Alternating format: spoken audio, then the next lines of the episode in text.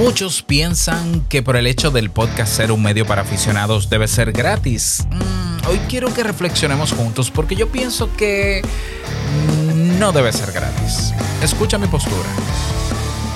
¿Estás interesado en crear un podcast o acabas de crearlo? Entonces estás en el lugar indicado porque en este programa tendrás claves, técnicas, herramientas, aplicaciones y respuestas para que lleves tu podcast al siguiente nivel.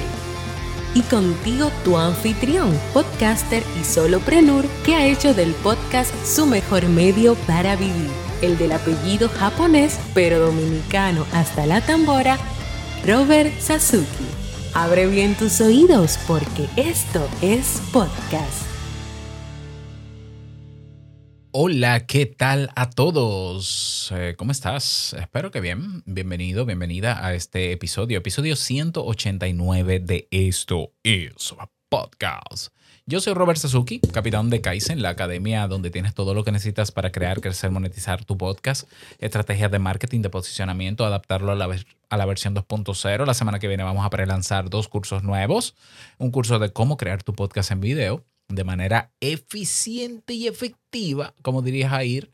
Y la otra es, ¿el otro curso de qué es? Ah, cómo montar tu propio hosting eh, con Castapod, que es hoy por hoy el mejor, aunque está en, versión alfa. Todavía no se ha lanzado públicamente, pero ya lo estamos probando y no lo, no lo estamos disfrutando. Castopod es un CMS para donde puedes gestionar tu podcast, adaptado a la versión 2.0.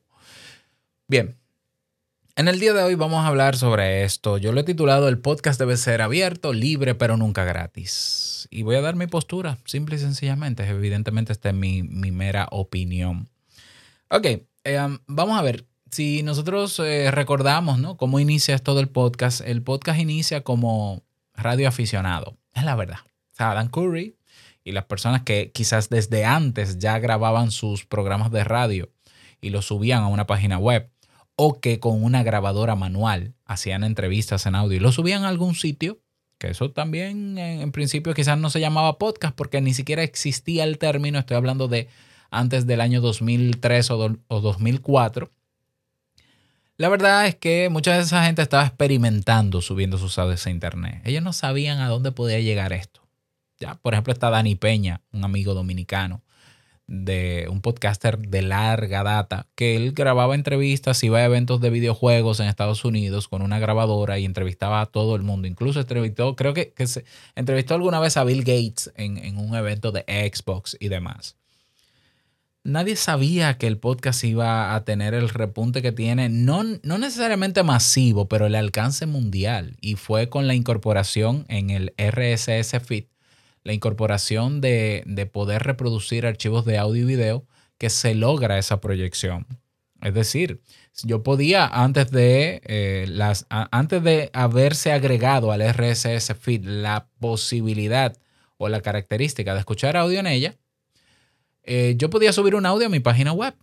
Por ejemplo, yo tuve un blog en el año 2001 que se llamó ciberlogía.net y yo podía ahí subir audios. Yo nunca lo hice realmente, pero yo de poder podía subir un audio ahí sin ningún tipo de problema. Se iba a reproducir solo ahí.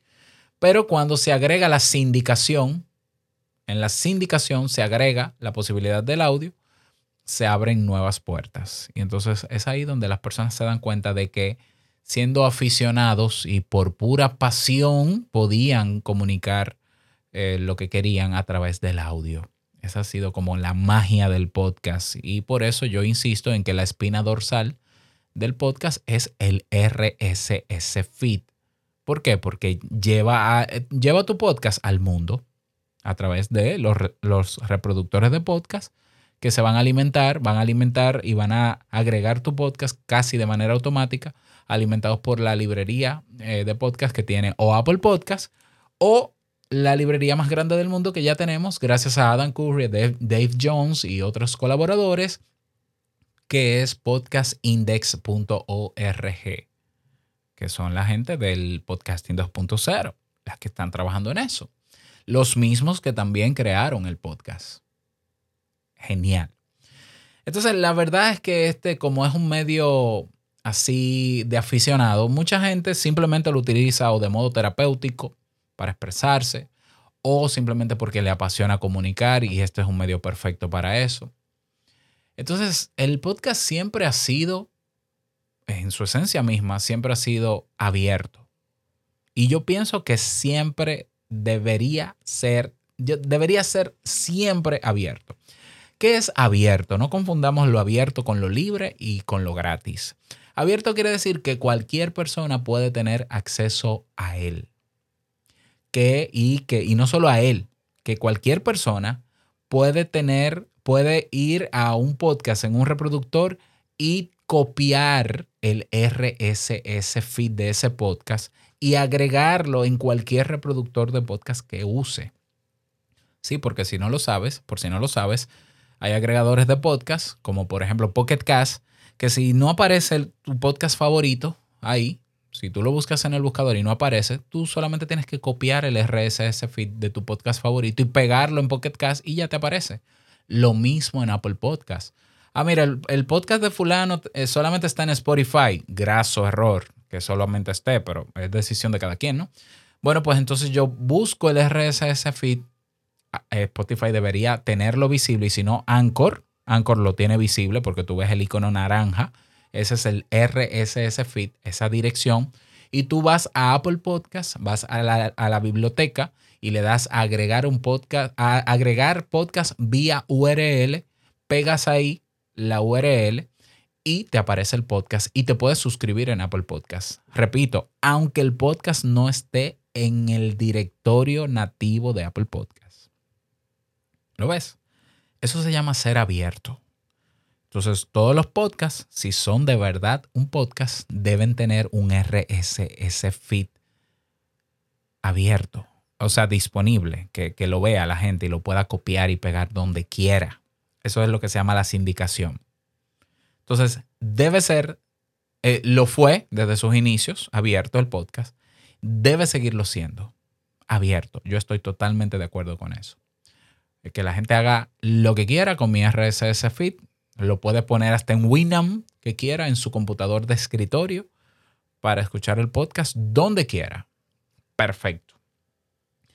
Libre, el podcast también yo pienso que debe ser libre. Libertad quiere decir que sea independiente de cualquier otra plataforma. Eso es libertad. ¿eh?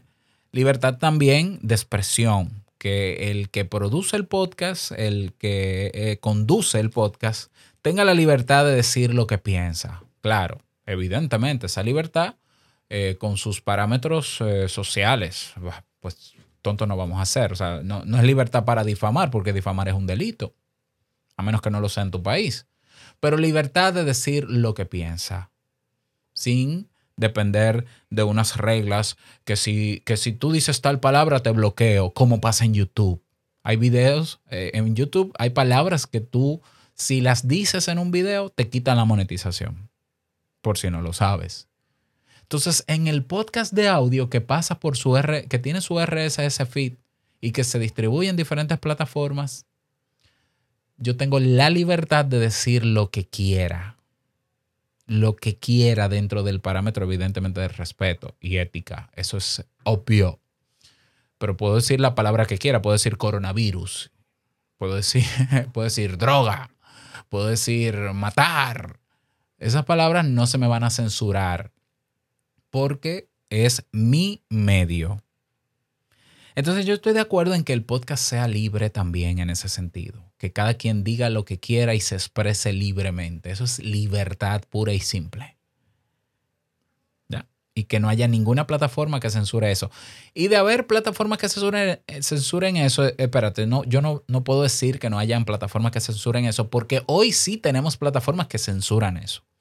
Entonces, en ese sentido, yo creo que esos podcasts no deberían estar en esas, en esas plataformas. Y es lo que ha pasado. Los podcasters que sienten o ven limitada su libertad de expresión en ciertas plataformas se van de ella. Eso también es ser libre, eso también es libertad. Eso me parece absolutamente bien. Y que el podcast siga siendo libre para siempre. Y hoy los esfuerzos que se hacen en el podcasting 2.0 es para hacerlo todavía más libre, todavía más independiente, descentralizado de cualquier plataforma en particular. Ahora, lo que yo creo que el podcast nunca debió ser y nunca debe ser es gratuito. ¿Cómo? Robert, ¿qué tú estás diciendo? Eh, bueno, por aquí hay un efecto por aquí que dice... Ah, ok, ok. Eh, sí, el podcast nunca debió ser gratuito, ni debe ser gratuito.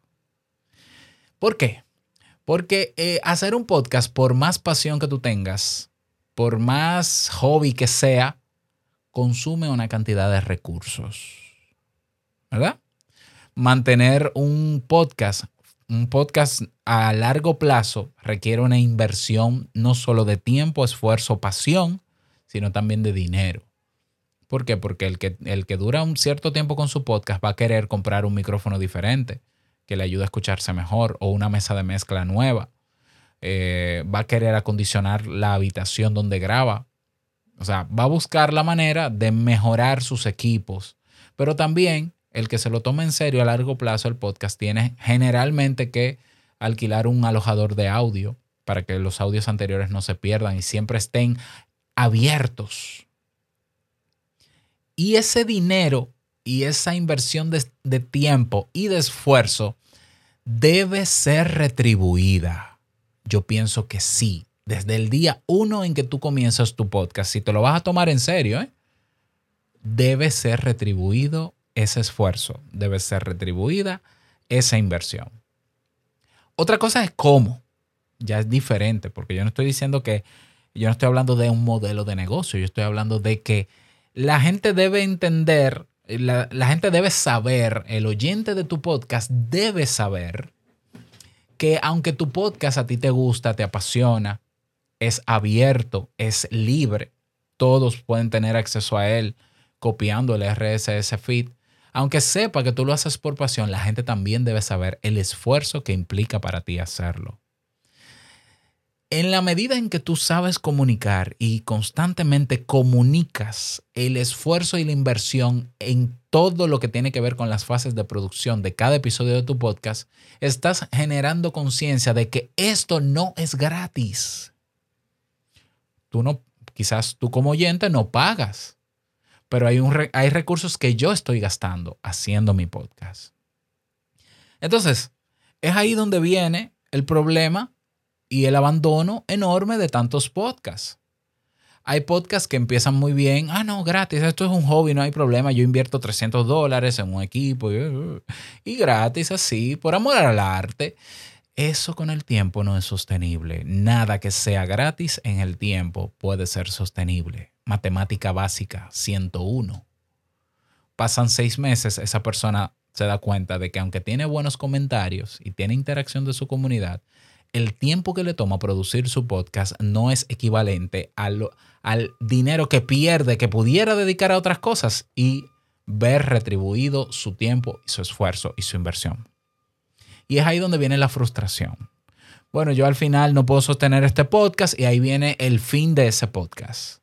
Ya no puedo seguir. ¿Por qué? Porque si cada episodio semanal me toma ocho horas de producción y yo tengo que entrevistar gente y moverme para acá y gastar gasolina y energía, y al final yo no recibo un peso por esto, ahora yo tengo un trabajo que, que es a tiempo completo, yo tengo que priorizar a mi familia, pues entonces lamentablemente voy a dejar de hacer el podcast. ¿Por qué? Porque el podcast no me genera ninguna retribución a cambio. Y es lo que ha pasado con muchos podcasts, muchísimos. Yo tengo podcasts, mis podcasts favoritos, algunos ya no existen, por eso. Entonces, parte de parte de la responsabilidad de que la gente crea que tu podcast tiene que ser gratis por amor a porque tú eres Santa Teresa de Calcuta, la tenemos nosotros los podcasters por no saber comunicar constantemente y generar conciencia en la audiencia de que esto no es gratis. Esto es un esfuerzo humano. Esto es una inversión de esfuerzo, de energía, de tiempo, de neuronas que me toma hacer este podcast. Para que la gente, la gente al generar conciencia, ¿qué va a pasar cuando la gente se da cuenta de que tú no eres un contenido más y tú no eres un robot, sino que tú necesitas sostener este proyecto de manera natural, y esto te lo apuesto y quiero que lo experimentes y luego me lo confirmes. De manera natural habrán personas que se van a acercar a ti y te van a decir cómo yo puedo ayudarte a sostener el proyecto. Fíjate que ni siquiera tienes que inventarte un modelo de negocio. La gente que, que, la gente que sea consciente de eso, porque tú primero lo has comunicado, va a venir a ti, te va a decir, yo valoro lo que tú estás haciendo. Me gustaría que este podcast no se, no se vaya del aire porque al final es el que me acompaña todos los días o todas las semanas. ¿Qué puedo hacer para sostenerlo? O sea, ¿qué puedo hacer para ayudar a sostenerlo? Bueno, y es ahí donde viene, ya sea por esa motivación del oyente o por tu propia motivación, es ahí donde tú creas un modelo de ingresos para sostener tu podcast. Y eso debe pasar en todos los podcasts, aunque sea tu pasión. Porque hay gente que dice, no, porque yo lo hago por pasión, por hobby, pero ¿y tú sabes lo, lo bueno que sería monetizar un hobby y una pasión? Al final tú lo vas a disfrutar, vas a ganar dinero disfrutando lo que haces, pero eso es el trabajo eh, soñado. ¿O es que el trabajo tiene que ser eh, un dolor de cabeza y entonces me refugio en el hobby, pero no me paguen nada porque... No, no, no, que me paguen mi hobby.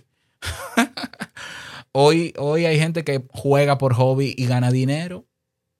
¿Cuál es el problema? Entonces, yo pienso que el podcast nunca debió ser gratis, nunca debe ser gratis cada podcaster, desde el inicio de su podcast, y si no, desde ya, tiene que plantearse una manera de solicitar a la audiencia que les ayuden a sostener su proyecto.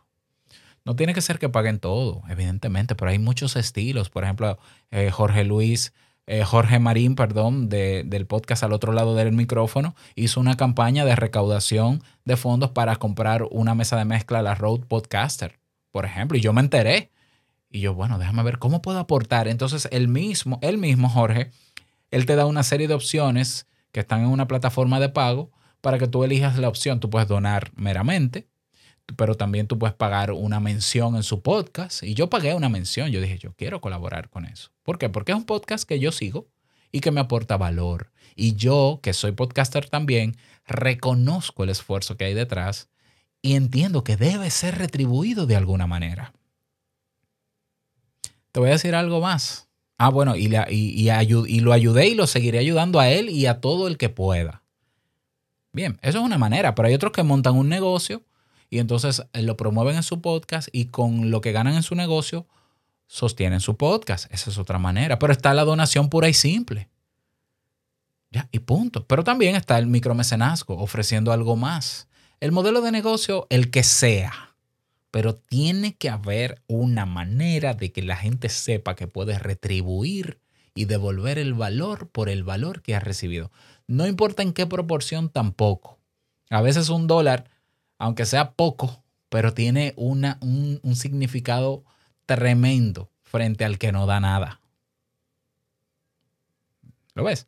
Entonces tú dirás, no, pero es que yo soy de, si tú eres de los que piensas que en Internet todo debe ser abierto, libre y gratis, tú estás en otro mundo. Entonces, créate un Internet para ti. Eso no existe. Bueno, en la mente de los piratas, sí, los piratas informáticos que, falsifican las cosas, ¿no? Y, y, republican y te metes en un Telegram y descarga todo gratis. Pero la realidad es que para que el Internet llegue a tu casa cada día hay que pagar cosas que pagar servidores, hay que pagar routers, hay que pagar protocolos de Internet, hay que pagar un servicio que viene desde otro país, hay que sostener cables submarinos, darle mantenimiento. Eso se llama sostener. Y la vía de sostener eso es cobrándote. Y sí, hay que cobrarte. Y sí, tienes que pagar, porque en el mundo en el que vivimos, esa es la manera en que se logran ciertas cosas.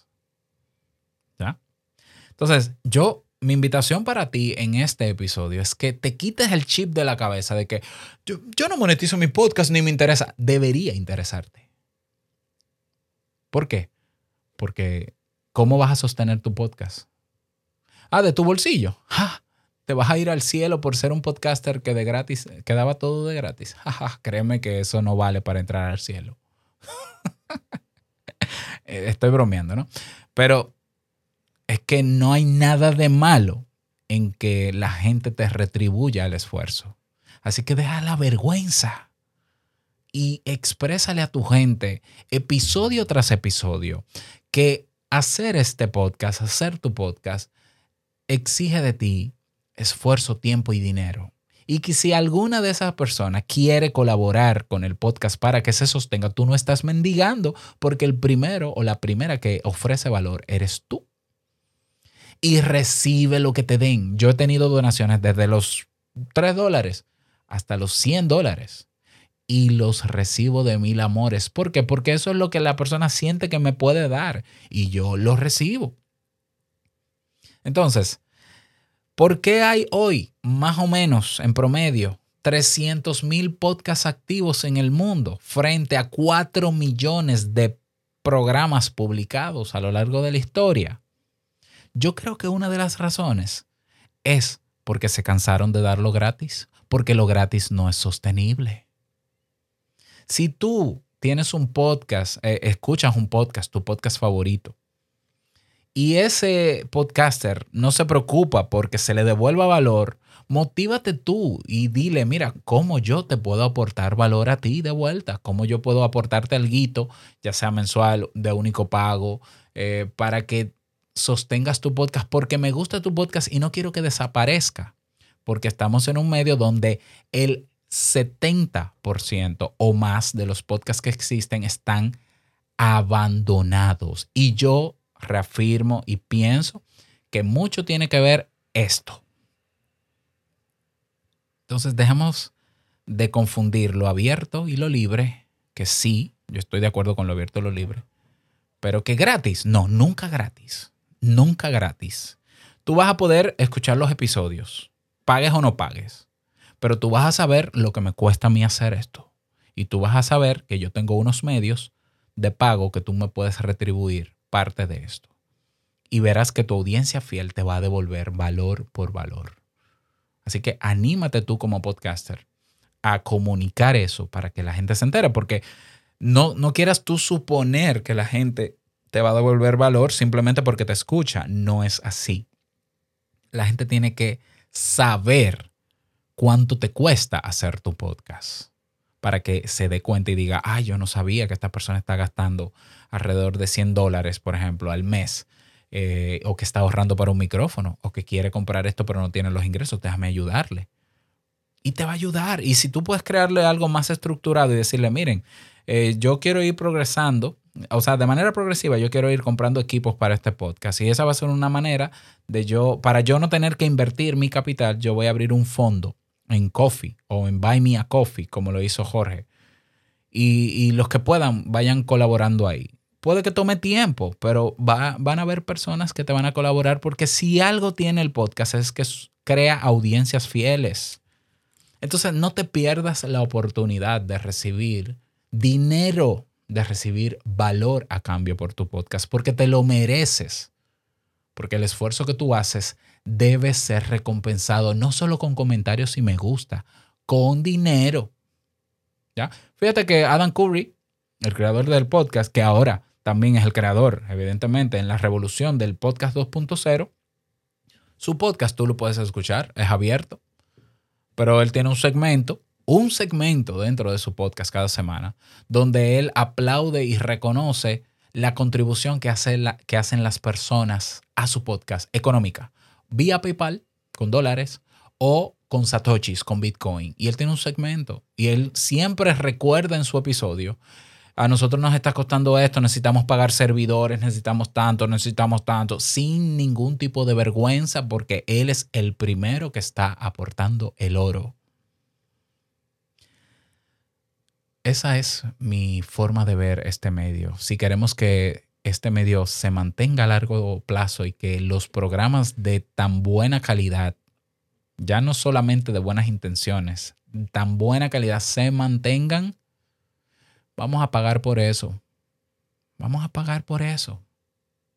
¿Ya? Porque nadie cuestiona pagar Netflix, ni Amazon, ni HBO ni Disney Plus. Pero a la hora de contribuir con su podcast favorito, entonces no, debe ser gratis. Eso es ser mezquino. Eso es un razonamiento mezquino. Porque ese podcast es el que te acompaña a ti en diferentes momentos de tu vida y que te ha sumado sí o sí, porque si no te sumara, no lo escucharías. Entonces, tenemos que crear esa conciencia en el oyente, pero debemos hacer lo que nos toca primero, comunicarlo. Y te vas a acordar de mí cuando comiencen a llegar las personas a decirte cómo te ayudo, porque va a pasar. Así que espero que te sirva esta motivación de cierre de semana. Y nada más, desearte un feliz día, que lo pases súper bien. A comunicar ese valor para recibir valor. Ánimo. No olvides que lo que expresas en tu podcast hoy impactará la vida del que escucha tarde o temprano y se te va a devolver también en retribuciones. Larga vida al podcasting 2.0. Nos escuchamos la próxima semana. Chao.